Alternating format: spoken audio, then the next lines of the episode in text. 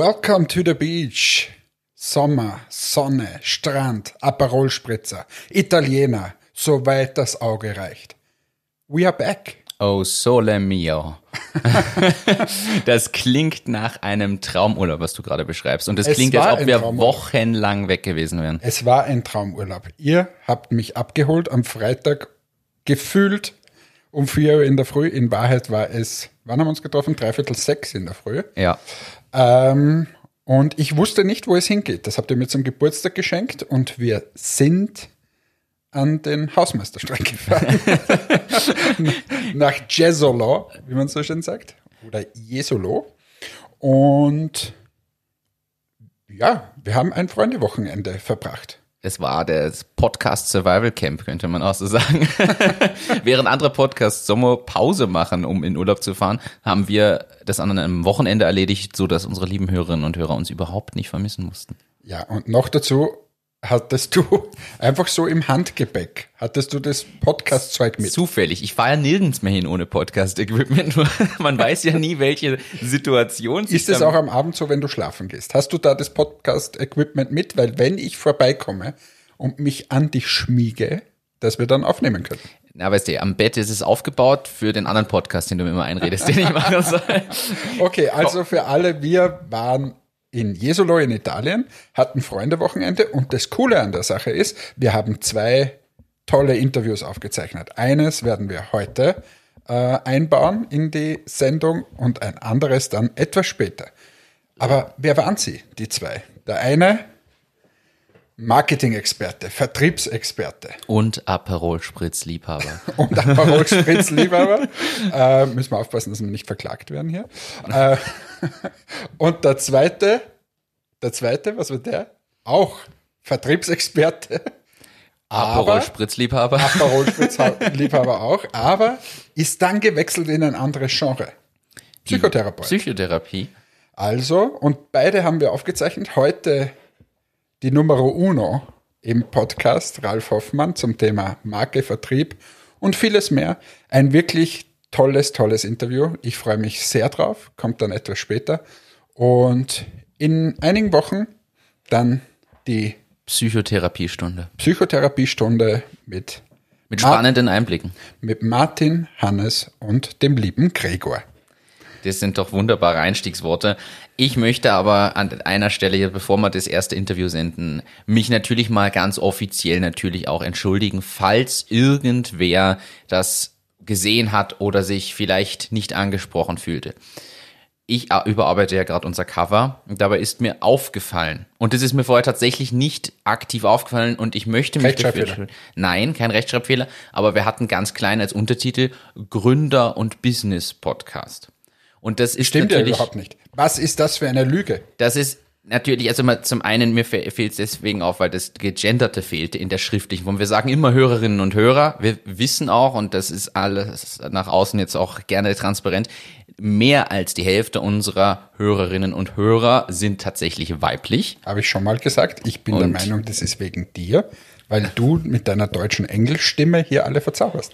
Das ist aber, ist aber süß gesagt. Nein, aber muss man wirklich so sagen. Also ich möchte mich dafür nur entschuldigen, dass das auch in dem Untertitel nicht korrekt war. Das werde ich in der nächsten Version dieses Covers ändern. Hab's überall auch in den Beschreibungstexten schon angepasst, weil natürlich immer beide Geschlechter oder mehr, natürlich jeder, der sich nicht zuordnen kann, genauso angesprochen fühlen sollte.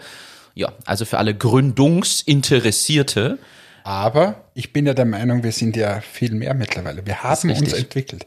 Wir sind quasi aus dem Babystadium hinausgewachsen und gehen jetzt in die Schule eigentlich. Und in der Schule sind wir draufgekommen, da geht's ja gar nicht nur um Startups. Wir wollen ja ein bisschen über unser Leben auch philosophieren. wir haben ja auch viel mehr Themen als nur Startup-Themen mittlerweile, muss man ehrlich so sagen. Ja, es soll schon immer ein bisschen der Business-Kontext drinnen sein, aber auf der anderen Seite sind wir halt auch ein bisschen Menschen. Wenig, aber ein bisschen. Und ähm, somit, You are a machine. ja, das sagen mehrere. aber es soll natürlich auch unterhalten und es soll ein bisschen auch ums Leben gehen. Das heißt, wir werden hier einen anderen Untertitel finden. Achtung, Achterplan bleibt bestehen. Richtig, wir sind aber offen für Vorschläge vielleicht aus der Community, was quasi die Kategorisierung dieses Podcasts angeht. Ja, da freue ich mich schon wieder. Ich bin gespannt, wir wirklich. kriegen Schickt übrigens, uns was. ja, genau, schickt uns alles Mögliche. Wir bekommen alles Mögliche. Und ähm, der Martin hat mir letztens, war es eh in Italien, glaube ich, dann gesagt, das war Grillideen. Wir haben, wir haben eine Nachricht, äh, also wir haben generell kriegen wir viele Nachrichten, aber wir haben eine Nachricht mit einer ganz speziellen Grillidee äh, für dich bekommen. Also äh, danke an Patrick für die Nachricht. Und zwar äh, wird dir ein bestimmter Mojito Steak Salat empfohlen. Das, ich habe auch einen Rezeptlink dazu und den wirst natürlich du bekommen, um ihn bei Gelegenheit vielleicht mal auszuprobieren. Und schaut, ich höre, schaut da- irrsinnig lecker aus. Jetzt das Schaut Foto. geil aus. Ich höre da heraus, dass du das gerne hättest und ich ihn für dich kochen soll. Das wäre eine Überlegung. Man braucht auch nicht viel. Man braucht gute Rumpsteaks, Chilischote, Olivenöl, Zucchini, Paprikaschoten, rote Zwiebeln, ein bisschen noch ein paar andere Sachen. Das würde ich alles mitbringen. Und vielleicht äh, machst du dann das Steak. Ähm, könnte man, könnte man probieren. Mal schauen, wann wir wieder grillen bei dir. Mit den Meister-Anzündkolben. Aber fand ich, fand ich super und dazu natürlich empfohlen ein selbstgemachtes Knoblauchbrot. Du hast neulich Brot ja selber gemacht, du hast dir davon berichtet. Äh, auch das Knoblauchbrot könnte man ja tatsächlich selber machen. Selbstverständlich. Also es kommt, glaube ich, ich glaube, es kommt auf die Liste für die nächste Grill-Session. Also danke für die Nachricht, äh, auch mit solchen Aber wir kriegen, auch, spezifischen Tipps. wir kriegen auch andere Nachrichten. Also ganz, äh, wir kriegen Kritikpunkte, dass wir wieder mal zu derbe hier sprechen. Wir kriegen Kritikpunkte, dass äh, das eine oder andere, was wir sagen, gar nicht so lustig ist. Ähm, ja, das finden wir dann schade eigentlich, aber ja, wir bemühen uns trotzdem weiter, für alle Zuhörerinnen und Zuhörer hier eine unterhaltsame Stunde hinzubringen. Ich finde auch und äh, wir könnten jetzt eigentlich direkt, wenn du das schon so, so als Überleitung nutzt, könnten wir ja jetzt direkt sagen, okay, ähm, wir gehen einfach in eine wunderbare Gastsendung hinein, um hier gleich jetzt Content zu bringen. Aber da, da gibt's jetzt, das ist ja nicht nur Content, das ist ja ein Feuerwerk. Ein Feuerwerk an Information. Wir waren ja dabei, wie man es aufgezeichnet hat. Und äh, Gregor und Michi sind auch dabei gesessen, die haben gesagt, das ist ja Wahnsinn. Man könnte eigentlich zwei, drei Folgen nur mit dem Content füllen, muss man ehrlich so sagen. Genau. Und jetzt bauen wir so schön den Spannungsbogen auf. Ich möchte aber ganz kurz noch abreißen, diesen Spannungsbogen. Der Ralf hat mir als Kritik mitgegeben, dass dieser Jingle so beschissen ist, dass wir ihn eigentlich neu machen müssen, weil äh, er meinte, er hat auch das Ganze schön verpackt, weil ich das nie im Leben so sagen würde. Komm herein, hereinspaziert, Gastfreundschaft. So, So kennen wir dich nicht quasi. Normalerweise ist es, begrüßen wir uns anders. Und ja, an dieser Stelle möchte ich jetzt meinen besten Freund hier in der Sendung begrüßen. Ich glaube, es ist wirklich eine Freude für alle, die diesen Podcast hören. Er hat unglaublich viel zu sagen und ich freue mich, wenn ihr euch alle aus diesem Gespräch was mitnehmen könnt. Viel Spaß. Hereinspaziert, herzlich willkommen. Wir freuen uns auf dich. Schön, dass du da bist. Gastfreundschaft. Wir freuen uns, wieder einen Gast in der Sendung begrüßen zu dürfen. Und er ist erfahrener Marketing-Manager. Er kennt sich mit Marken aus, mit Vertrieb, mit Marketing und allem, was dazugehört. Und zwar in ganz verschiedenen Branchen schon viele Jahre Erfahrung gesammelt. Herzlich willkommen, Ralf Hoffmann. Hallo, grüß euch. Das Intro ist schon eigentlich zu viel des Lobes. Ich freue mich sehr, bei euch zu sein. Also ich kann es ja gar nicht in Worte fassen, um es mal ehrlich zu sagen. Äh, uns gegenüber sitzt der Ralf, der seit mittlerweile über 30 Jahren mein bester Freund ist. Und ich bezeichne ihn ja nicht mehr als Freund, sondern als meinen Bruder. Und äh, ja, wir freuen uns sehr, dass er sich Zeit genommen hat. Hoffentlich nicht nur, weil du mein Freund bist. Es ist sehr schön, dass du das jetzt sagst, weil wenn unsere Freundschaft 30 Jahre dauert, dann kann ich nirgendwo mehr behaupten, ich sei 27. Und das zeigt uns auch schon, äh, was so passiert ist und äh, wie viele Jahre wir schon gemeinsam jetzt äh, durch das Leben gehen. Freut mich sehr. Wäre ich nicht so viel an Frauen interessiert, wären wir verheiratet vielleicht. Manche Frauen haben ja gesagt, wir sind verheiratet. Nein, nein, so ein ähnliches Setting haben wir, aber ich glaube, das interessiert nicht alle, die draußen zuhören. Das ist jetzt O-Privates. Aber wir hören jetzt schnell wieder auf. Der Ralf ist ja nicht da, dass wir jetzt alle unsere alten Geschichten auspacken. Man muss sagen, wir sitzen hier in einer wirklich sehr geilen Location. Vielleicht teilen wir dann auch das Bild. Wir sind auf Freunde-Wochenende. Ihr habt mich entführt. Und zwar sind wir zu fünft in Jesolo. Im Hintergrund hört man leicht das Meerrauschen vielleicht. Und oh, andere Leute lachen. Andere Leute lachen. Wir sind auch nicht allein im Zimmer. Ja, genau. Wir sitzen hier wirklich, also perfekt adjustiert, muss man sagen. Ähm, etwas improvisiert durch Martin, aber geil. Spezialfolge hier. Und wir wollen uns jetzt ein paar Minuten über das Thema Marke, Vertrieb und so weiter im Handel unterhalten. Ja, vielleicht ein paar ganz kurze Worte von, von deiner Seite aus, damit man sich äh, für als Zuhörerinnen und Zuhörer vielleicht vorstellen kann, was für Stationen du so durch hast die, die letzten Jahrzehnte, ähm, damit man ein bisschen Einblick kann, bekommen kann, weil du hast ja zum Beispiel im Handel jetzt einfach wirklich tatsächlich vom Sportgeschäft bis zum Dessous-Geschäft, um es so plakativ zu formulieren, oder auch vorher im, im wie nennt man das, Matratzen und äh, Matratzenbusiness. ich habe schon viele Produkte verkauft, und, wenn du das so sagst. Und, ja, das ist, aber das ist eine große Bandbreite. Vielleicht fasst du das nochmal in ganz kurzer Form zusammen, dass man da ein bisschen einen Einblick hat. Sehr, sehr gern. Also ich habe nach dem Studium bei Hofer begonnen, als Regionalverkaufsleiter. Das war zum damaligen Zeitpunkt auch immer mein großer Wunsch, das auch so zu tun, hier einzutauchen in ein sehr, sehr hartes Umfeld. Äh, der Handel, der stationäre Handel gilt wahrscheinlich auch zu Recht als eine der härtesten Branchen für Studienabgänger, um hier zu, zu beginnen. Ich bin danach äh, dann über, über Umwege dann auch einmal bei der Braunion gelandet, durfte hier das Geschäft aufbauen für die Heineken-Gruppe in Slowenien, wurde dann rasch befördert äh, zum, zum Geschäftsführer der Landeseinheit in Slowenien. Dann ging es für mich zurück. Ich wurde abgeworben von Bettenreiter, eine, eine Kette, die Heimtextilien verkauft, glaube ich, durchaus auch bekannt in Österreich. Das war auch eine, eine sehr, sehr spannende äh, Situation für mich, weil sie mich persönlich sehr geprägt hat. Dort, dort kann man sagen, bin ich nicht nur erfolgreich gewesen. Ich bin dann zu Intersport gekommen, war dort Marketingleiter für fünf Länder. Auch eine wirklich sehr prägende Zeit. Andere Branche, wieder andere Gesetzmäßigkeiten.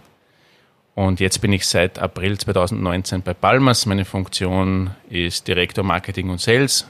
Bin mit meinem Team verantwortlich für alle Vertriebsaktivitäten oder wie es Hannes hin und wieder zusammenfasst, der Ralf verkauft Unterhosen. Das ist die Kurzform. Das ist ja, man muss es runterbrechen, immer aufs Wesentliche. Aber ja, ich glaube, da hört man schon, also wie viel Erfahrung uns da eigentlich gegenüber sitzt. Und ähm, ja, wir beide tauschen uns ja jeden Tag eigentlich aus. Und ganz ehrlich, ich wäre heute nicht da, wo ich bin, wenn wir nicht jeden Tag über diese Themen sprechen würden ähm, und du mir jeden Tag wieder Feedback gibst oder Inputs gibst und äh, das wollen wir auch heute ein bisschen weitergeben. Vielleicht eine, eine erste Frage. Wir sind ja mitten in der Corona-Krise, in Wahrheit mal wieder kurz vor einem Lockdown. Äh, die Zahlen gehen nach oben. Wie das ist der richtige Zeitpunkt, um nach Italien zu fahren übrigens. Perfekt ausgemacht. Aber das können wir nicht mehr vermeiden, das zu sagen. mal schauen, ob wir zurückkommen. Sonst machen wir viele Spezialsendungen. Aber jetzt wieder zum Geschäft. Ähm, wie prägt denn eigentlich äh, Corona den Handel und, und was ist aus deiner Sicht, was sind so die Auswirkungen oder, oder ja, mit was beschäftigt ihr euch aktuell? Die, die Auswirkungen dieser Krise sind, sind so dramatisch, dass man es momentan wahrscheinlich noch gar nicht begreifen kann. Das wird uns Jahre beschäftigen. Der Handel hat sich komplett gewandelt bereits in den letzten Monaten. Wir haben es äh, in unserem Unternehmen jetzt gerade letzte Woche auch versucht zusammenzufassen, weil wir kommende Woche eine große Pressekonferenz haben und haben so versucht, was hat äh, Corona bewirkt bei uns im Unternehmen, aber was glauben wir auch, was in der Gesellschaft passieren wird. Und da ist eins ganz, ganz klar. Der stationäre Handel ist enorm wichtig. Das wird er wahrscheinlich auch immer sein. Aber du kannst dir keine Durchschnittsperformance als Händler mehr leisten. Durchschnittsperformance heißt unattraktive Geschäfte, unfreundliche Mitarbeiter, schlechte Produkte. Alle diese Geschäfte werden vom Markt verschwinden, da sind wir uns so sicher wie nie zuvor. Auf der anderen Seite, und das ist wahrscheinlich auch äh, jedem jetzt auch persönlich bekannt, der E-Commerce ist da und er ist gekommen, um zu bleiben. Jeder eurer Hörer wird sagen, ja, das ist ganz normal, wie kann man überhaupt das Gegenteil behaupten? Nein, es gibt in unserer Branche, insbesondere im, im Senior Management, viele Leute, die bis vor ein bis zwei Jahren gesagt haben, na, das Internet, das braucht man nicht, äh, das setzt sich nicht durch, wir machen das, was wir immer gemacht haben und fertig. Aber Corona hat diesen Trend massiv beschleunigt. Wir sehen jetzt auch für Palmas, dass insbesondere bei den älteren Zielgruppen das Thema E-Commerce angekommen ist und die bestellen seit Corona ganz selbstverständlich ihre Produkte auch in diesem Vertriebskanal. Und das gab es vorher so nicht. Vorher waren die Konsumentinnen eher jünger. Und jetzt natürlich, ne, es ist das Geschäft geschlossen, man möchte sich versorgen mit den Produkten. Und dann war äh, für einige Zeit ja das Internet die einzige Möglichkeit, die Ware zu bekommen. Ja, das ist, finde ich, ein Einblick, den man ein bisschen spürt, aber wahrscheinlich ist, wenn man es selber erleben muss, einfach nochmal, ja, es geht quasi darum, einen zusätzlichen Kanal noch stärker auszubauen, den es sowieso gab und darüber langfristig einfach nachhaltig auch was aufzubauen, ja, oder? Man muss auch immer sagen, also in, in vielen Handelsbetrieben war das Thema E-Commerce ein Beiwagerl alles sehr nice to have und überall dort, wo vielleicht auch jüngere Eigentümer ins Spiel gekommen sind, hat man das dann forciert. Man war zufrieden, ja, es gab jedes Jahr zweistelliges Plus und Dankeschön und passt. Und du machst aber deinen überwiegenden Anteil im stationären Geschäft. So waren die Gesetzmäßigkeiten. Dementsprechend waren aber auch die Abteilungen in den Unternehmen gegliedert. Da gab es ein paar Personen, die sich um E-Com kümmerten. Die waren meistens auch in ihrem eigenen Reich, nicht immer perfekt integriert vielleicht auch in, in die Organisation. Und dann waren alle anderen, die mächtigen stationären Vertriebsleiter, die mächtigen Marketingmanager, die sich um, um das normale stationäre Geschäft gekümmert haben. Und das alles gibt es nicht mehr. Bedeutet, dass du insbesondere beim Anforderungsprofil an Mitarbeiter jetzt seit einigen Monaten erst ein komplett anderes Profil hast. Aber darf ich da kurz einhaken? Was, jetzt hast du viele Stationen schon durchgemacht. Marketing, Vertrieb. Wenn du jetzt mal zehn Jahre zurückdenkst, der Job vor zehn Jahren und der Job heute, egal jetzt in welchem Bereich des, des Retails, wie hat sich das verändert eigentlich? Oder was sind so ganz andere Herausforderungen geworden? Ja, meiner Meinung nach hat sich das Grundset an Skills oder die, die Fähigkeiten, die ich vor zehn Jahren hatte oder was ich generell getan habe, nämlich Produkte zu vermarkten, an dem hat sich nichts verändert. Es ist nur eine Vielzahl an zusätzlichen Vertriebskanälen dazugekommen. Also du sprichst vom Distanzhandel, du sprichst von Kooperationen mit anderen Unternehmen, das gab es ja damals so nicht. Wenn wir heute, nehmen wir wieder die Palmas-Brille, wenn wir Kooperationen schließen mit anderen großen Händlern, das war ja nicht immer selbstverständlich. Man sieht immer mehr Marken, die in einem anderen, eigentlich äh, nicht üblichen Rahmen präsentiert und, und verkauft werden. Das ist sicher neu. Das Thema E-Com ist neu aber dass wir grundsätzlich Zielgruppen bedienen, Bedürfnisse und Sehnsüchte der Kunden befriedigen wollen, das hat sich nicht verändert. Das ist genauso vor zehn Jahren, vor 50 Jahren. Äh, wir haben gestern bei unserem Spaziergang äh, auch, auch darüber gesprochen, dass, dass die Kirche verdammt gutes Marketing betrieben hat immer. Ja, dass das gut inszenierte, verdammt gut inszenierte Veranstaltungen immer waren. Also auch hier, die haben vielleicht jetzt die Digitalisierung verschlafen. Das war ja auch so der Sukkus unseres Gesprächs gestern. Aber an und für sich hast du immer eine Marke benötigt. Du hast immer äh, eine gute Inszenierung deiner Produkte benötigt. Und das verändert sich jetzt nicht. Daher braucht man jetzt, glaube ich, auch nicht die Nerven wegschmeißen in meinem Segment, sondern man muss sich einfach konzentrieren. Man muss nachdenken. Die Leute müssen flexibel sein. Das trifft die Arbeitszeiten, das trifft äh, die, die Fähigkeiten, die sie ausbauen müssen aber natürlich auch eine gewisse Bodenhaftung, die man haben muss, eine gewisse Demut wieder vor dem Kunden, denn auch das ist durch Corona passiert. Du kämpfst jeden Tag um jeden einzelnen Euro mhm. und du brauchst ihn wieder. Es kann es sich niemand erlauben zu sagen, na, da verzichte ich jetzt bewusst, weil das übersteht kein Handelsbetrieb derzeit. Außer du bist im Lebensmittelhandel. Äh, dort wird jeder Markt momentan, das wissen wir ja auch, geflutet. Aber auch die äh, gibt es auch wieder Marken, die können sich besser behaupten als andere weil sie eben auf die Kundenbedürfnisse besser eingehen. Aber verschiebt sich das, äh, um das nur ab, kurz abzuschließen, weil vorhin das Thema E-Commerce ja noch, äh, noch im Raum stand, verschiebt sich das nachhaltig stärker in die Richtung, auch wenn man eigentlich ein stationärer Handelsbetrieb ist, dass man sagt, okay, ihr braucht zukünftig nur noch die Hälfte der Stores, weil sich ganz nachhaltig jetzt nicht nur, also durch Corona vielleicht beschleunigt, aber generell alles in den Onlinehandel verschiebt oder sagst du, das wird wieder zurückkehren zu dem Einkaufserlebnis vor Ort? Da kommen mehrere Dinge zusammen. Da gibt es jetzt nämlich noch auch ein paar andere Trends, die auch den stationären äh, Bereich betreffen. Und zwar ganz interessant bei uns sind jene Geschäfte, die sich am Land befinden, in kleineren Bezirksstädtchen oder vielleicht manchmal sogar Dörfern, sind massiv gewachsen seit der Corona-Krise oder seit der Wiedereröffnung der Geschäfte. Das ist ein Trend, den gab es in den letzten Jahren nicht. Ja, da sprach man eher von der Landflucht und der Konsument hat sich eher in die Shopping Malls bewegt, in die großen Einheiten wie eine SCS oder, oder eine Plus City und hat eher die, die ländlichen Geschäfte gemieden. Da haben wir schon Überlegungen angestellt, wie gehen wir damit um. So, zack, äh, der 16. März hat da einiges verändert in, in unserer Denke. Heute haben wir sehr gutes Wachstum wieder in, in diesen Bereichen. Das ist das eine Thema. Also auch auf der stationären Fläche gibt es Wachstum. Palmas, auch, äh, muss man auch sagen, generell ist kein klassischer Verlierer der Corona-Krise. Das sind andere. Aber wir konnten ganz gut jetzt den Shift machen und die Kundinnen auch davon überzeugen, dass wir österreichisches Unternehmen sind, dass es sinnvoll ist, dass sie bei uns kaufen. Auch das war ein Riesenthema. Wie sprichst du die Zielgruppe in der Krise an? Also da könnte man ja stundenlang diskutieren. Äh, aber die Quintessenz ist, es gewinnt das, dieses Local Shopping an großer Bedeutung. Und über E-Commerce, da bin ich jetzt, glaube ich, kein, äh, kein, kein Prophet, der gegen verschlossene Türen tritt. Äh, das Thema E-Commerce hat einen Durchbruch erlebt. Und mhm. das Wachstum ist nachhaltig. Wir haben jedes Monat wachsende Zahlen, immer in einem dreistelligen Bereich. Da kannst du sagen, ja, wir haben uns auch bemüht, äh, hier gewisse, gewisse Schalter umzulegen, aber das sehen wir auch bei den Wettbewerbern. Also das ist kein Palmas-Thema, sondern das E-Commerce-Team, ja, es macht eine sehr gute Arbeit. Klar, brauchen wir nicht darüber reden, aber das siehst du auch bei anderen Unternehmen, dass das E-Commerce äh, wächst. Ich möchte jetzt ein bisschen auf das Thema Marke kommen und zwar, ähm, du bist ja eben, wie wir jetzt gehört haben, ein absoluter Experte und einer der besten, die wir in Österreich haben und äh, jetzt hören uns viele Startups zu, die quasi deren Marke mal aufbauen. Man setzt sie hin, wir haben schon x-mal drüber gesprochen, Step by Step. Ich äh, erfinde einen Namen sozusagen, mache ein Logo, das schütze das Ganze und so weiter.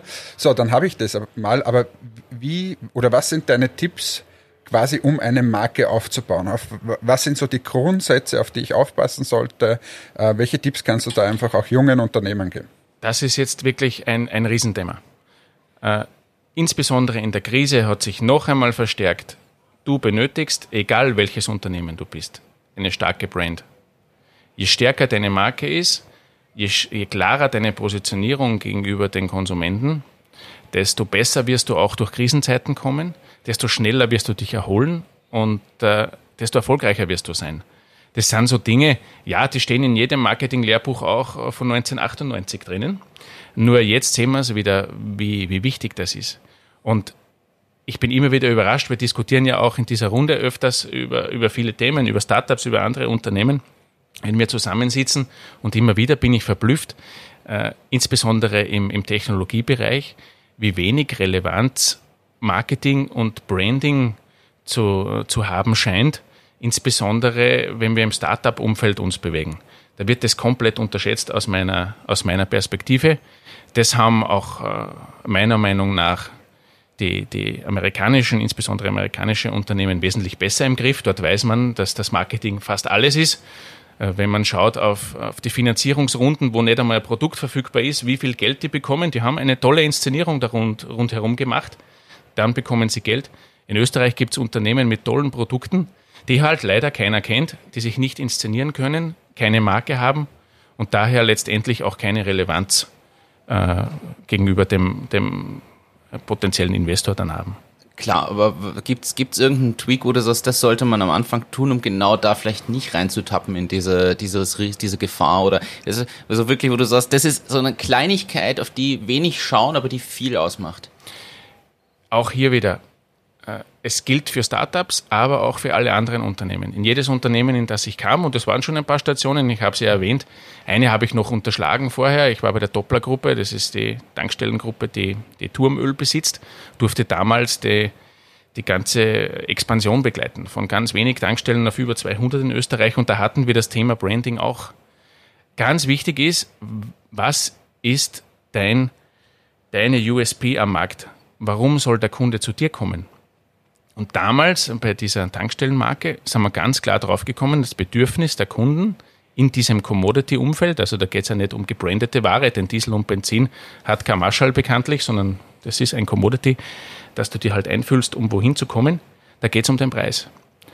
Dann haben wir gesagt, naja, wenn es um den Preis geht, du musst auch eine saubere äh, Tankstelle haben, aber wenn es um den Preis geht, dann musst du halt diesen günstigsten Preis bieten. Haben dann Tools eingeführt, um diesen günstigsten Preis auch darstellen zu können, denn du musst einmal per paar tausend Tankstellen in Österreich mal wissen, wie ist denn der Preis überall in der Region. Und dann haben wir das durchgezogen. Und erst wenn du das durchgezogen hast und wenn es wirklich so ist, dann kannst du kommunizieren.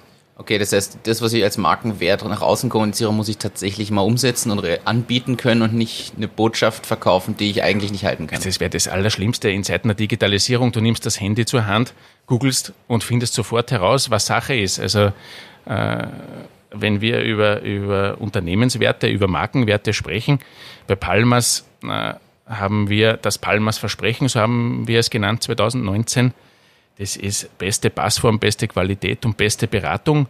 Das konnte ich aber erst hinaufschreiben und so skizzieren, als ich wusste, dass der Kunde das auch über uns denkt. Wir haben Marktforschung gemacht zuerst. Was ist denn das Asset unserer Marke? Da waren es halt diese drei wesentlichen Kernpunkte. Und dann musst du sie wirklich kommunizieren, breit kommunizieren und immer wieder dasselbe kommunizieren.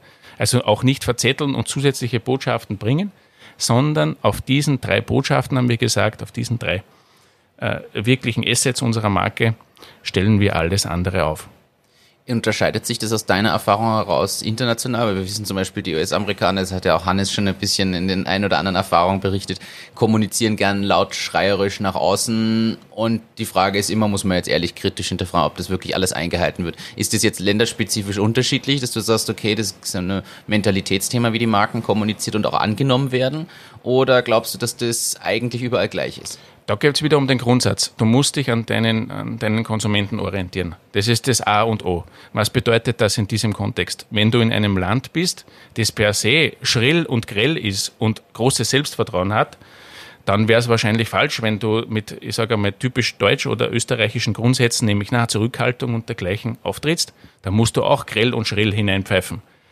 Wenn du das aber in einem anderen, in einem anderen kulturellen Setting machst, und permanent sagst, du bist der Beste, der Größte, der Stärkste, der, der Schönste, und du bist es aber nicht, dann ist es in einem Markt wie dem Deutschen, in Deutschen insbesondere, aber auch in Österreich nicht gern gesehen. Und der Konsument wird dich äh, verdammen, relativ schnell. In Amerika, glaube ich, da rümpft auch jeder die Nase, wenn man nicht awesome, great und fantastic ist. Weil das ist einfach dort jeder. Und das geht aber in Österreich natürlich so nicht. Also da möchte ich kurz einhaken, wir haben es vorher beim Frühstück gehabt, wie wir gesessen sind. Äh, ich, wenn ich kommuniziere mit meinen Amerikanern, ich frage immer, ob es das amerikanische Great ist oder das europäische Great. Mittlerweile wissen sie, äh, was ich damit meine, weil äh, das amerikanische Great halt so extrem oberflächlich ist und das europäische Great so quasi mit Erwartungen verbunden ist. Ähm, wenn mir irgendwer sagt, das ist so super, dann erwarte ich ja, dass er das dann nachher kauft oder macht für mich und so weiter. Und in Amerika ist es das noch lange nicht. Also ich glaube, das ist ein ganz wichtiger Punkt, dass man auf diese Kundenbedürfnisse oder auch die Kundeneigenheiten extrem gut eingeht. Und der Ralf hat es ja vorher gesagt, ähm, ich begleite ja auch deinen Weg, äh, wie gesagt, schon sehr lange. Dieses Thema Marktforschung ist, ist ein wichtiges, zu wissen, was der Konsument äh, auch denkt über einen. Und das nicht zu, nur zu glauben. Das ja, genau. und, oder der, der, Chef glaubt, es ist so, oder es erzählen ihm zwei Leute. Seine zwei Freunde, Freunde, seine Familie, alles glaub, das ist tödlich. Das haben wir ja auch schon öfter hier besprochen. Also, dass man nicht sich von seiner Bubble sozusagen äh, vereinnahmen lässt. Und natürlich werden einem am Anfang extrem viele auf die Schulter klopfen oder so, aber in Wahrheit zählt am Ende des Tages das, was der, der Kunde quasi denkt. Und das deckt sich oft mal nicht mit den Schulterklopfern. Und hier wieder die Brücke zur Corona-Krise, jetzt noch viel mehr. Denn jetzt ist die Stunde der Wahrheit. Und wenn du jetzt in diese alten Verhaltensweisen abgibst, gibt es einfach keinerlei Möglichkeit, das zu kompensieren. Wenn wir jetzt nicht äh, wirklich das tun, was der Kunde uns sagt, dann haben wir keine Relevanz mehr und dann haben wir auch kein, äh, kein Pouvoir mehr, das irgendwie wie zu schultern also jetzt die Stunde der Wahrheit, jetzt musst das du wirklich so machen. Ist bei Startups sicher nichts anderes. Denn jetzt zeigt sich, na, äh, irgendwann wird auch einmal das Geld ausgehen. Und dann muss man schauen, wie kann man dann überleben. Also diese Zeiten auch dieser großen Finanzierungsrunden für nichts, wo kein Produkt da ist und auch kein Nutzen, ich glaube, das wird auch irgendwann zu Ende gehen. Zumindest einmal in unserem europäischen Raum. Mhm. Es, es, ist einfach weniger Geld, man muss ja auch ja. sagen, auch beim Konsumenten. Es ist, wenn, wenn einfach die Leute 20 Prozent weniger verdienen, dann werden sie wahrscheinlich nicht 20 Prozent mehr ausgeben. Und äh, somit trennt sich jetzt einfach die Spreu vom Weizen. Also aus meiner Sicht mal herzlichen Dank, lieber Ralf, dass du uns äh, da die, die Einblicke gegeben hast. Ich glaube, es ist nicht selbstverständlich, dass man so frei von der Leber auch über, über Marken spricht, über, über, auch über Palmas, eine der Traditionsmarken, die wir hier in Österreich haben. Ähm, und es ist, ist super, super spannend äh, für unsere Zuhörerinnen und Zuhörer da mal hineinzublicken. Absolut. Ich habe eine Frage noch, die du vielleicht in, in Kurzform ähm, noch beantworten könntest, weil ich das einfach glaube, dass das ein spannender Input ist. Wir haben gestern gesprochen ja über unsere Fernsehwerbespots von Presono, die kommen. Das haben wir ja auch schon hier mhm. im, im, Podcast erzählt. Also das sollten die meisten Hörerinnen und Hörer wissen. Sonst einfach nochmal die vorigen über 30 Folgen anhören. Und da hast du uns den Tipp gegeben, weil wir ja so fünf bis sieben Spots drehen wollen und uns den Tipp gegeben, na, lieber nur zwei bis drei im Fernsehen quasi tatsächlich ausstrahlen und dafür mit höherem Druck immer wieder die gleichen Spots reinpressen, statt der Vielfalt an Spots. Magst du da vielleicht ein paar Worte nochmal kurz zu sagen, warum und was aus deiner Erfahrung heraus, warum das der bessere Weg ist? Weil das ist, glaube ich, ein Tipp, den sich viele vielleicht mitnehmen können, weil die kreativen Ideen in Startups sind meist sehr umfangreich. Viele haben zehn Ideen und wollen die dann streuen und sagen, ja, dort und da und ein bisschen kreativ sein. Und du sollst aber klar, na, lieber auf zwei, drei fokussieren und die aber quasi mehr pushen. Und es geht ja nicht nur um Fernsehen. Also ich äh, meine, genau, wir werden es ja nicht nur im Fernsehen ausstrahlen, sondern auch online. Genau. Ähm, also die meisten Startups werden es nicht im Fernsehen ausstrahlen, ah. sondern online, aber auch dort gilt wahrscheinlich Ähnliches. Du ganz klar und, und simpel gesagt, man muss sich fokussieren und man darf nicht immer nur glauben, man ist alleine. Man ist im Wettbewerb der Wahrnehmung mit vielen, vielen Tausenden, aber Tausenden Marken, die auch guten bis sehr guten Job machen.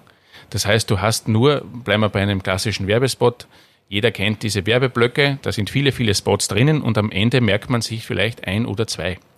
Weil sie besonders einprägsam sind, besonders lustig sind oder besonders auf den Punkt gebracht, aber immer anders. Aber, und das sieht man dann auch bei den richtig großen Kampagnen, penetriert werden ohne Ende. Bedeutet oft wiederholt, solange bis der Konsument die Botschaft verstanden hat. Und wenn ihr, und das haben wir gestern besprochen, äh, mehrere Botschaften sendet, dann mag das für die Content-Generierung auch für andere Plattformen später gut sein, weil dann kannst du es einsetzen. Nur der Konsument würde diese Fülle an Botschaften meiner Meinung nach nicht verstehen. Und dann hast du zwar viel Werbegeld ausgegeben, hast auch tollen Content generiert, aber der Kunde weiß immer noch nicht, für was du stehst. Weil er mhm. bewertet jeden einzelnen Werbespot für sich und sieht dieses, diese übergreifende Story nicht. Und das ist meiner Meinung nach auch ein großer Fehler, den viele Marketer machen. Nicht über den Tellerrand schauen und sich einmal einen Werbeblock wirklich ansehen, echt sezieren, schauen, was sind die guten Spots. Da gibt es auch Marktforschung dazu, ohne Ende von Fokus und dergleichen, je nach Branche. Die, die, die schauen wir uns immer an und das ist für mich immer noch nach doch jetzt einigen Jahren in diesem Umfeld so überraschend, welche Erkenntnisse man daraus zielt und man muss nur schauen, wer sind immer wieder die Brands, die herausstechen bei den Impact-Bewertungen, also wirklich bei diesen Bewertungen, die objektiv vorgenommen werden vom Kunden, habe ich mich daran erinnert, hat es mich bewegt, das ist ja auch noch was. Und ob es dann konvertiert, nämlich zum Käufer äh, den Kunden dann auch schlussendlich macht, das siehst du in der Kassa. Mhm.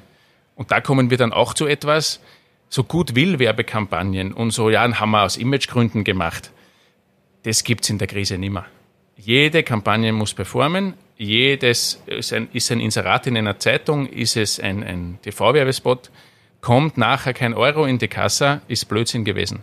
Dann muss auch der Marketer aufstehen, muss sagen, na, da habe ich jetzt äh, Blödsinn gemacht und nicht, was äh, viele Kollegen sehr gerne tun oder ich auch damals als, als Anfänger. Ja, das war trotzdem gut für die, fürs Image und na, das hat schon, hat schon gut gepasst.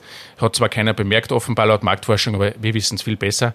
Nein, wir wissen es nicht besser wenn der Kunde das nicht als positiv bewertet, hätte man sich sparen können. Und nicht kauft, weil das ist ja eigentlich unsere Aufgabe. Der Marketer ist ja kein Imagepfleger, sondern er ist Verkäufer.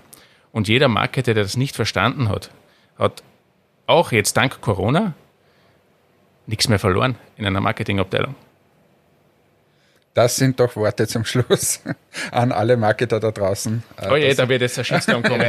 Danke für diesen Shitstorm. Das Aber es freut mich. Ich, le ich leite es dir weiter, ich habe ja deine Nummer. Super, ich werde meine Nummer jetzt gleich ändern, dann, dann haben wir keine Probleme. Na, aber jetzt abschließend, Ralf, danke, dass du dir Zeit genommen hast. Es war unglaublich toll, hier Einblicke zu erhalten. Ähm, Martin und ich haben ja immer die, die Chance, dass wir uns mit, die, mit dir austauschen regelmäßig, aber für unsere Zuhörerinnen und Zuhörer, glaube ich, ist das wirklich ein, ein toller Einblick. Danke für deine Zeit. Wir werden jetzt dann am Strand gehen. Also es ist höchste Zeit. Der nächste Aperol-Spritz wartet schon. und um welche Themen geht's da? Ja, das, wir, wir, schließen, wir schließen dann an das Gespräch an oder auch nicht, aber wir, wir dürfen heute eine Premiere noch feiern. Wir haben gestern beschlossen, dass wir bei unseren ganzen Gastauftritten zukünftig zum Abschluss noch drei schnelle Fragen haben. Ah, und zum Glück und, habt ihr es mir vorher nicht gesagt. Und, äh, bei welchem Aperol hast du das wieder mitgeschrieben jetzt? Das, das gestern, ich weiß nicht beim wievielten, aber ich hab's, ich hab's mitdokumentiert und du bist jetzt unser Versuchskaninchen. Du, ich bin auch heute total konzentriert als alkoholfreier Veganer. Ist das überhaupt kein also, Thema? Kommen, kommen, kommen wir zu den drei schnellen Fragen an die Gäste. Erste Frage. Was ist deine Hauptinformationsquelle für Infos, News und mehr? Ja, das möchte ich gerne schnell beantworten. Es geht aber so nicht. Also grundsätzlich Dieser bin ich Podcast. ein Verfechter von von Tageszeitungen. Und zwar von den guten. Und was gut ist oder schlecht ist, muss jeder für sich selbst entscheiden. Ich selber äh, lese die Presse jeden Tag, aber danach brauche ich noch irgendeine Sekundärquelle. Also ich glaube Dinge erst, wenn, wenn mehrere Quellen, die wirklich nicht miteinander verwoben sind, darüber berichten. Okay. Zweite Frage. Wie stehst du zu Homeoffice? Äußerst positiv äußerst positiv und aus den Gesprächen mit Hannes äh, weiß ich ja, es gibt ja durchaus differenzierte Meinungen. Ich sehe die wir aber zulassen in unserem ja. Freundeskreis. Ja, alles andere wäre schwierig für die Freundschaft, würde ich sagen. Aber das ist wirklich ein Punkt, einer der wenigen, wo wir beide nicht dieselbe Meinung haben. Ich bin ein großer Befürworter des Homeoffice. Aber warum? Weil ich die Ineffizienzen des Büroalltags, ich glaube, sehr gut kenne, aufgrund der, der, der zahlreichen Unternehmen, in denen ich schon beschäftigt war. Ich glaube, dass die Mitarbeiter im Büroalltag 50 bis 60 Prozent komplett ineffiziente äh, Tätigkeiten ausüben. Und im Homeoffice mag es passieren, und das ist die Diskussion mit Hannes hin und wieder, dass die Leute dazwischen einmal kochen, aber essen muss der Mensch auch einmal. Aber es geht nicht ums Kochen, so jetzt lasse ich mich ja nicht. nein, nein, es, nein, geht eher um, es geht eher ums Rasenmähen. Rasenmähen, ja. ja. Aber der Rasen wächst halt. Aber das ist halt dann die Freizeit. Und ich glaube, aber hier kann man eine Diskussion starten über Flexibilisierung der Arbeitszeiten an und für sich. Ich bin niemand, der daran glaubt, äh, wie vor 20 Jahren, dass man, wenn man viel arbeitet, auch immer viel Zeit braucht. Ich glaube, dass es um Effizienz geht, um zielgerichtetes Arbeiten, aber auch um Abschlussstärke. Insbesondere im Vertrieb ist das ein Thema. Du arbeitest oft monatelang. Ich habe jetzt gebraucht eineinhalb Jahre bei einem Großkunden, machst du Akquise immer wieder und immer wieder, aber letztendlich kommt es darauf an, ob du den, den Ball dann auch im Tor versenkst. Und wie lange man braucht, jeder unterschiedlich. Okay, das klingt gut. Haben wir wieder Diskussionsmaterial mit Hannes. Und die dritte und letzte Frage: Schnitzel, Steak oder Gemüseleibchen? Der Ralf kann jetzt nur Gemüseleibchen sagen. also, also ich bin ich bin kein Veganer. Das muss ich nur mal, nur mal korrigieren von vorher. Ich versuche mich tatsächlich etwas fleischloser zu ernähren in letzter Zeit, aber hier ganz klar Schnitzel. Perfekt. Vielen Dank für deinen Besuch und die offenen Gespräche, Tipps und die Diskussion. Äh, wir diskutieren jetzt beim Aperol Spritz weiter. Vielen Dank, es war mir ein großes Vergnügen. Äh, und ich möchte euch auch nur mal an dieser Stelle gratulieren zu eurem Podcast. Das ist eine große Sache, die ihr hier geschaffen habt. Dankeschön. Danke und vielleicht bis zu einem nächsten Mal. Immer. Über Homeoffice. Ciao. Ciao. Servus. Das waren doch Einblicke. Wow. Also ja. ich finde den Vergleich spannend, muss man auch sagen, den Vergleich hat ja nicht jeder so aus verschiedenen Bereichen, obwohl alles Handel ist, trotzdem so unterschiedliche Einblicke, so viel aktuellen Bezug auch. Ich meine, das Corona-Thema schwingt immer mit. Man muss sagen, viele sagen, ich kann es nicht mehr hören. Ich finde es trotzdem wichtig, dass man auch aus verschiedenen Branchen und Bereichen erfährt, wie es sich auswirkt. Und das Markenthema, also ich. Ja, er ist einfach, er ist Experte, sagen, da kann man, das kann man drehen und wenden, wie man will. Er ist einer der besten, die wir in Österreich haben. Und äh, wir hoffen, dass ihr ganz viel Spaß daran hattet, dass ihr euch alle was mitnehmen könnt. Und danke nochmal an dieser Stelle an Ralf, äh, dass er sich die Zeit genommen hat im Zimmer in Jesolo. Man muss die Situation unter widrigsten ja Bedingungen. Eigentlich. Man muss ja wirklich die Situation beschreiben. Äh, wie in einem überschaubar großen Vierbettzimmer. Wo wir zu, ja, Vierbett. Eigentlich ist es, glaube ich, war es ein Einzelzimmer. Dort haben sie dann ein Doppelbett hineingestellt und wie dann schon alles voll war, haben sie gedacht, na gut, dann machen wir auf die Wand noch so ein Klappbett. Klappbett, Stockbetten. Und äh, ja, du und Ralf, ihr wart im, im Ehebett, dort wo ihr hingehört, und ich am, St- also unten beim Stockbett. Ja. Also ein, ein traumhaftes Setting. Ein traumhaftes Setting. Bei, muss man aber dazu sagen, bei der Aufnahme sind wir nicht im Ehebett gelegen, sondern wir knieten Da waren Gott sei Dank noch zwei andere Personen auch noch im Raum. Also es wurde wirklich knackig und eng. Aber es war eine Aufnahme mit Blick aufs Meer, über den Balkon hinweg aufs Meer. Und das muss man schon sagen, eins der schönsten Settings. An die Laube kommt's nicht ran. Das ist einfach die Heimat. Aber die Ja, aber Heimat des Podcasts. Aber da sieht man schon, wie wir uns hier flexibel gestalten eigentlich. Wir könnten uns ja das Ziel setzen, auf allen Kontinenten mal aufgenommen zu haben live. Diese Visionen. Man merkt, du bist Unternehmer, jetzt kommen irgendwie so Visionen wieder, alles komplett abstrus. Warum soll ich mit dir in der Antarktis irgendwas aufzeichnen? Warum nicht? Ja, Und da wurde es dünn um die Argumentation. Ich buche schon mal den Flug, denn die Flüge in die Arktis sind momentan besonders günstig.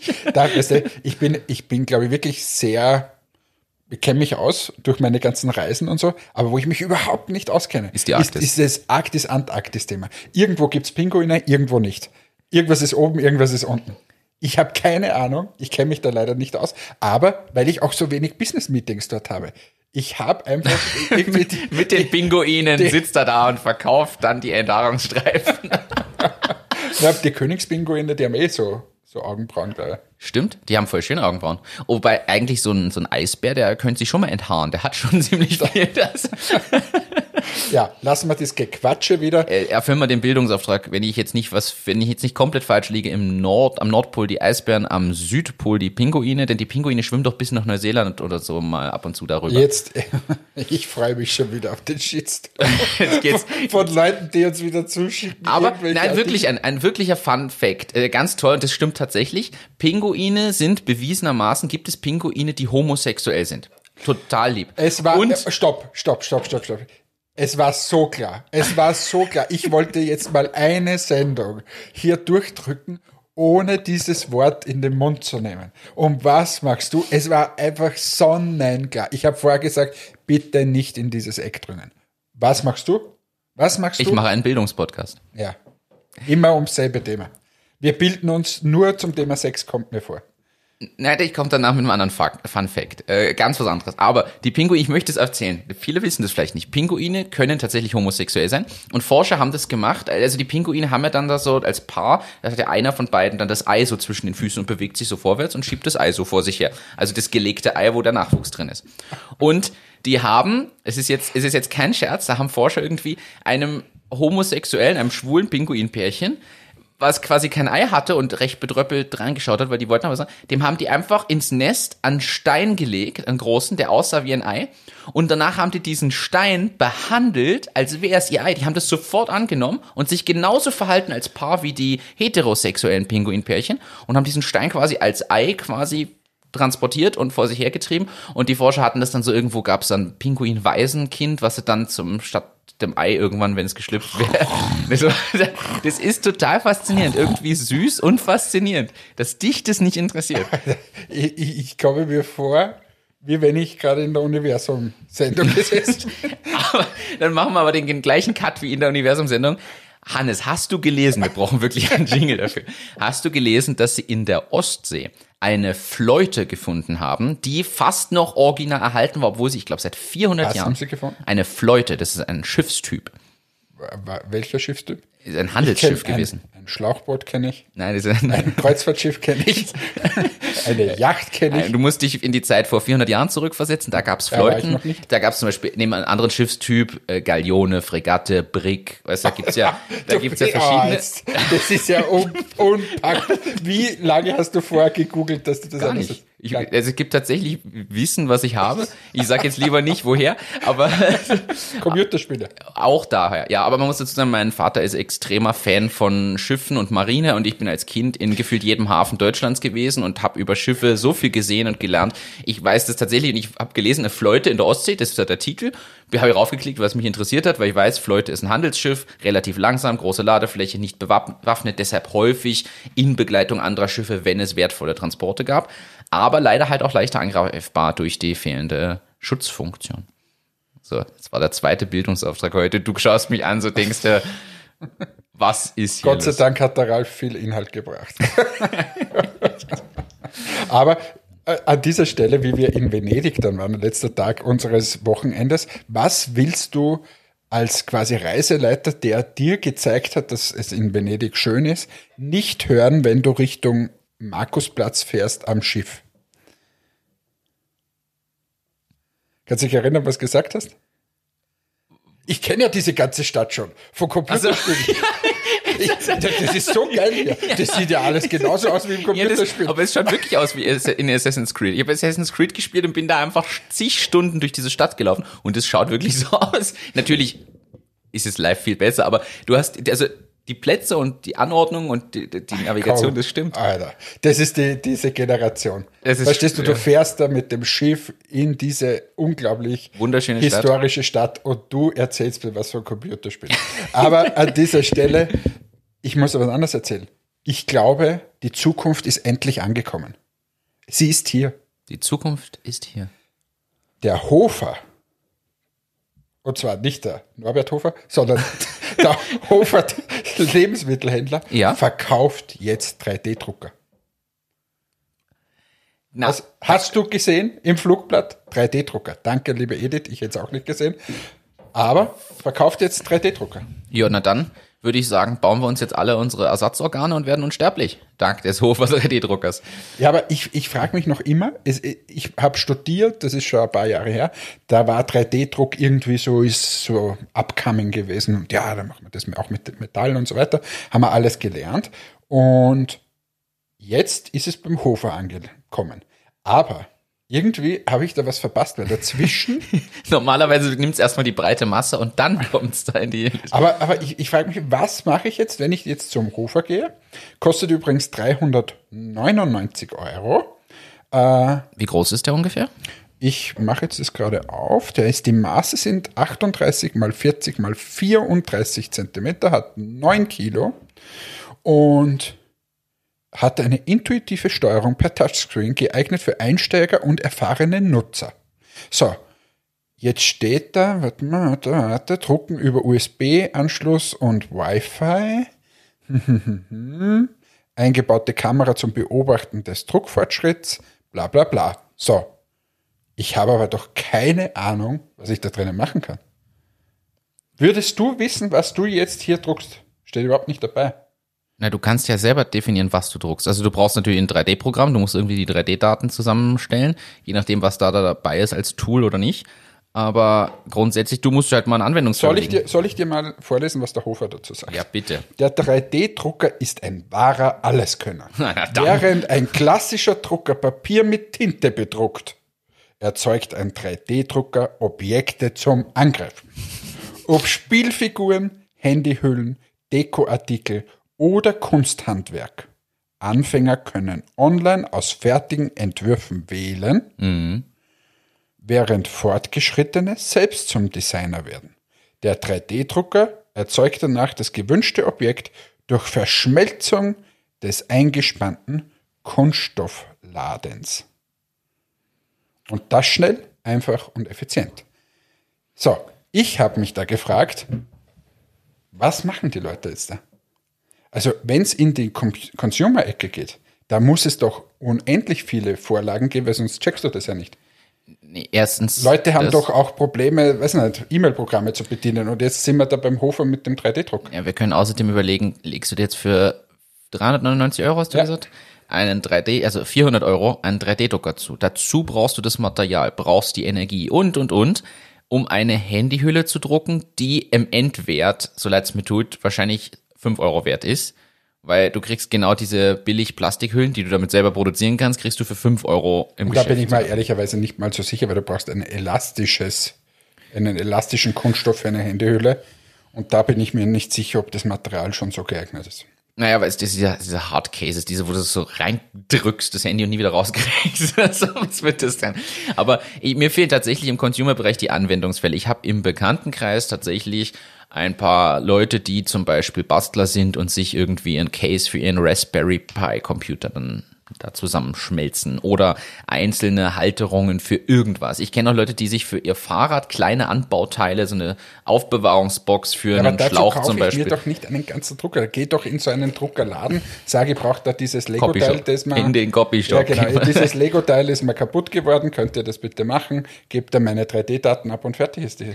Wenn das Ding jetzt, sagen wir mal, 50 Euro kostet, lassen wir das einreden, dann ist es nicht so viel verhackt. Ja, aber wa- warum? Also ich gebe zu, mir fehlt ja auch damit so. Ich bin ja so ein Spielkind und denke mir, oh, brauche ich auch. Ich wüsste, wenn ich ehrlich bin, wüsste ich nicht, außer ein, zwei so Fahrradteilen, wo ich einfach einen ganz konkreten Anwendungsfall habe. Aber danach wird das Ding im Schrank stehen ich würde es nicht verwenden. Es ist eine Spielerei. Ich glaube, für Prototyping super. Ich glaube Ja, auch im professionellen Umfeld, und da könnte man ja jetzt eigentlich den Themenwechsel mal, wenn du überlegst, was mittlerweile aus dem 3D-Drucker kommt, da gibt's verschiedenes Fleisch, was Ja. quasi kein Fleisch ist. Es Haut. gibt Haut, es gibt Organe. Autoteile, alles Mögliche. Das lasse ich mir alles einreden. Für das ist das super.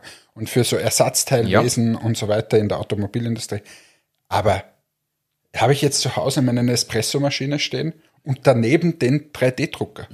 Und sag so, so, jetzt ist mir die Tasse runtergefallen, dann kannst du dir Tasse- gleich eine neue. Espresso-Tasse drucken. aus diesem tollen Kunststoff. Also ich sehe hier einfach für die Heimanwendung, außer für diese super Nerds und Bastler, ähm, sorry für diesen Shitstorm, ich da bekomme, aber ich sehe den Anwendungsfall nicht. Aber ich rufe jetzt an dieser Stelle auf an die Community. Schickt uns einfach eure Bilder, was man mit so einem 3D-Drucker daheim machen möchte, sollte, könnte. Schickt uns eure 3D-Ideen.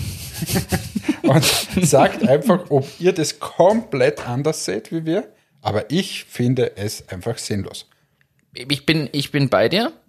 Wo ich es nicht mehr sinnlos finde, ist dieser professionelle Anwendungsfall. Also ja, aber ich sage ja für den Heimgebrauch. für den Heimgebrauch bin ich komplett bei dir, wobei natürlich die Frage ist, wenn das alles weit genug wäre, dass du dir zum Beispiel Haut und Organe im 3D-Drucker zu Hause druckst, brauchst du eigentlich nur noch einen Chirurgen als Kind. Also Kind macht Ausbildung, wird studiert, wird Chirurg und dann daheim machst du dich selber unsterblich. Ist ja grundsätzlich das wenigere Problem, dass du jetzt quasi eine Chirurgie Mit dem Küchenmesser kurz aufgeschnippelt, die Niere getauscht und dann Nein, aber da gibt's jetzt immer diese Experimente fürs Essen drucken oder Ja. so. Ähm, Ich kann mir das einfach alles so schwer vorstellen. Aber vielleicht bin ich da viel zu engstirnig und vielleicht bin ich mal wieder der, der die Situation komplett verkennt, wie so oft schon. Weil was mir nämlich oft passiert ist, mag ich an dieser Stelle sagen, das nagt etwas an meinem Selbstbewusstsein.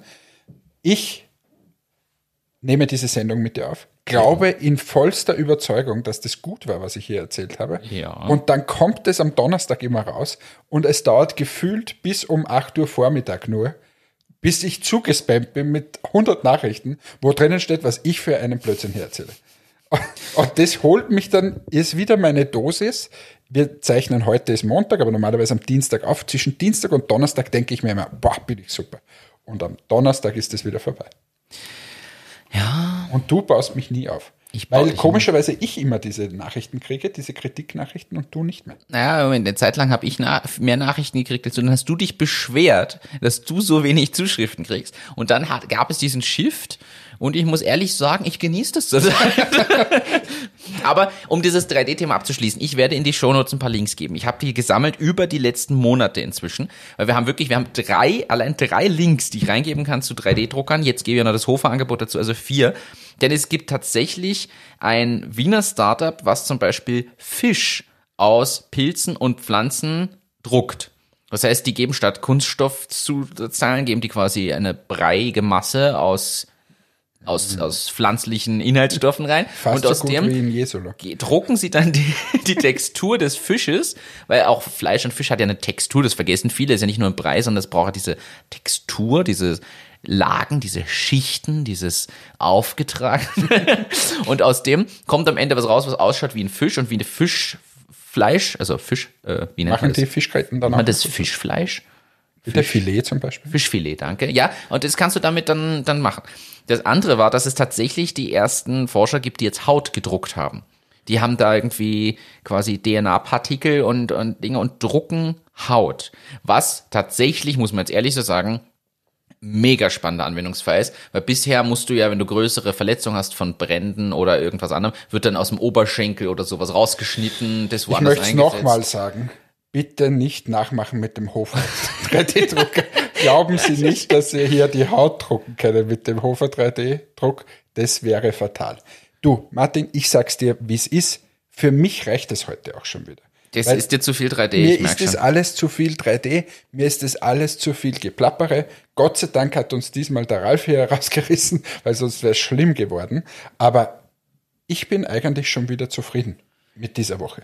Ich werde jetzt, wie auch die letzten Wochen immer, heute Montag bis Donnerstag ein wohlig warmes Gefühl in meinem Herzen haben. Bis Donnerstagvormittag, dann Und der Schlag. Donnerstagvormittag freue ich mich wieder auf alle möglichen Nachrichten. Was vielleicht schickt uns doch einfach mal ein bisschen ein positives Feedback. Wobei, du wirst die nächsten Tage sowieso sehr eingespannt sein. Ihr habt Strategie-Meeting bei Strategie-Meeting, Admetics genau. und werdet also ein bisschen über die nächsten Monate und Jahre sprechen, beziehungsweise die Vision, die dahinter steckt und wie ihr dahin kommt. Sehe ich das richtig? So siehst du das? Äh, gleichzeitig ein bisschen Teambuilding dabei und einfach miteinander einschwören, könnte man so sagen. Ja. Woher Und- weißt du das alles so genau? Ist, äh, ich, ich kenne dich und ich warne dich nur vor, falls bestimmte Themen aufkommen. Es, Hockeyfy hat eine Studie rausgebracht. Hockeyfy, die Jobswiper-App, die kennt man vielleicht. Und zwar ist Studie des, des im September rausgekommen in einer Studie. Jeder dritte Österreicher geht trotz Corona-Krise von steigenden Gehältern aus. Ich werde das verlinken. Ähm, ist eine sehr spannende äh, Sache, die Was da willst du mir jetzt damit sagen? ja, dass du auf Personalgespräche dich einstellen solltest, weil in der angenehmen Atmosphäre eines Strategie-Meetings kommen vielleicht die ein oder anderen Mitarbeiterinnen und Mitarbeiter auf die Idee zu sagen, Hannes, wo wir hier schon sitzen. Und wenn wir über die Planung reden für nächstes Jahr, plan doch mal mehr ein. Gott sei Dank kommt dieser Podcast erst am Donnerstag raus. Sonst bringe ich ja alle auf Ideen. Das ist alles schon vorbei. Aber ich bin ja da der Meinung, dass Mitarbeiter auch gut verdienen dürfen. Absolut. äh, oder sollten sogar. Also wir, wir sind da, ich glaube ich, ganz okay unterwegs. Und für die Zukunft äh, ist es sicher ein Thema, das Ganze variabler noch zu gestalten. Und ja, ich werde dich teilhaben lassen an das und vielleicht werde ich es auch im Podcast erzählen. Was ich sicher nicht im Podcast erzähle, sind unsere strategischen Ansätze, die wir da wählen. Weil es sind so gefinkelt, so ausgearbeitet, dass er wirklich, also Mehr verkaufen. Es ist das oberste Ziel wahrscheinlich. Genau, super. Danke, dass du jetzt einfach mal den Umsatz und den Ertrag verdoppeln. Haben wir so. super gemacht, ja. Danke für Aber- diese super Strategie. Aber apropos Strategie und Teilhaben, wir treffen jetzt die Teilhaber von Presono. Wir haben jetzt ein Presono Board Meeting. Es geht zu, man hört bei uns, geht's zu. Es ist ein, Ein. Event nach dem anderen. Drum werden wir jetzt auch das Ganze beschließen und in alter Manier, möchte ich fast sagen, werde ich jetzt das Ganze hier closen und dann an dich übergeben. Es hat mich sehr gefreut. Ich freue mich wirklich wie ein kleines Kind, dass der Ralf äh, diese Woche da war und freue mich auch schon wieder auf die nächste Woche, wenn er da ein bisschen was vom Strategie-Meeting erzählen kann. Ich freue mich auch, wenn wir dann den Gregor mal Psychotherapeut in unsere äh, Sendung mit einbauen und die ganzen anderen Gäste, die noch so in unserer Pipeline stehen. Das heißt, ihr, wir werden euch gewogen bleiben. Mein 18 Millionen Euro Erbschaftsdilemma ist mittlerweile vergessen. Ich bleibe euch gewogen. Ich hoffe, ihr uns auch. An dieser Stelle alles Gute für die Woche. Ich schmeiß mich jetzt dann ins Sportmeeting und morgen ins Strategie-Meeting. An dieser Stelle, tschüss, ciao, baba, euer Hannes. Danke fürs Dabeisein. Danke nochmal an Ralf für das tolle und spannende Interview. Hat uns wirklich sehr gefreut. Um meine Liste von vorhin noch zu aktualisieren und zu ergänzen, werfe ich hier einfach noch das Schiff namens Triere und die Corvette in den Raum. Wer mal googelt, findet Fotos und, also Fotos wahrscheinlich nicht mehr, aber Zeichnungen, Bilder davon. Also hier jetzt auch für alle Seemanns-Fans heute was dabei. Danke fürs Einschalten im Seemanns-Podcast. Äh, teilt, sharen, aber teilen, sharen, abonnieren, wie immer bitte. Liebe Hörerinnen und Hörer, danke fürs Dabeisein. Eine schöne Woche noch, ein schönes Wochenende. Danke, bis zum nächsten Mal. Ciao, ciao.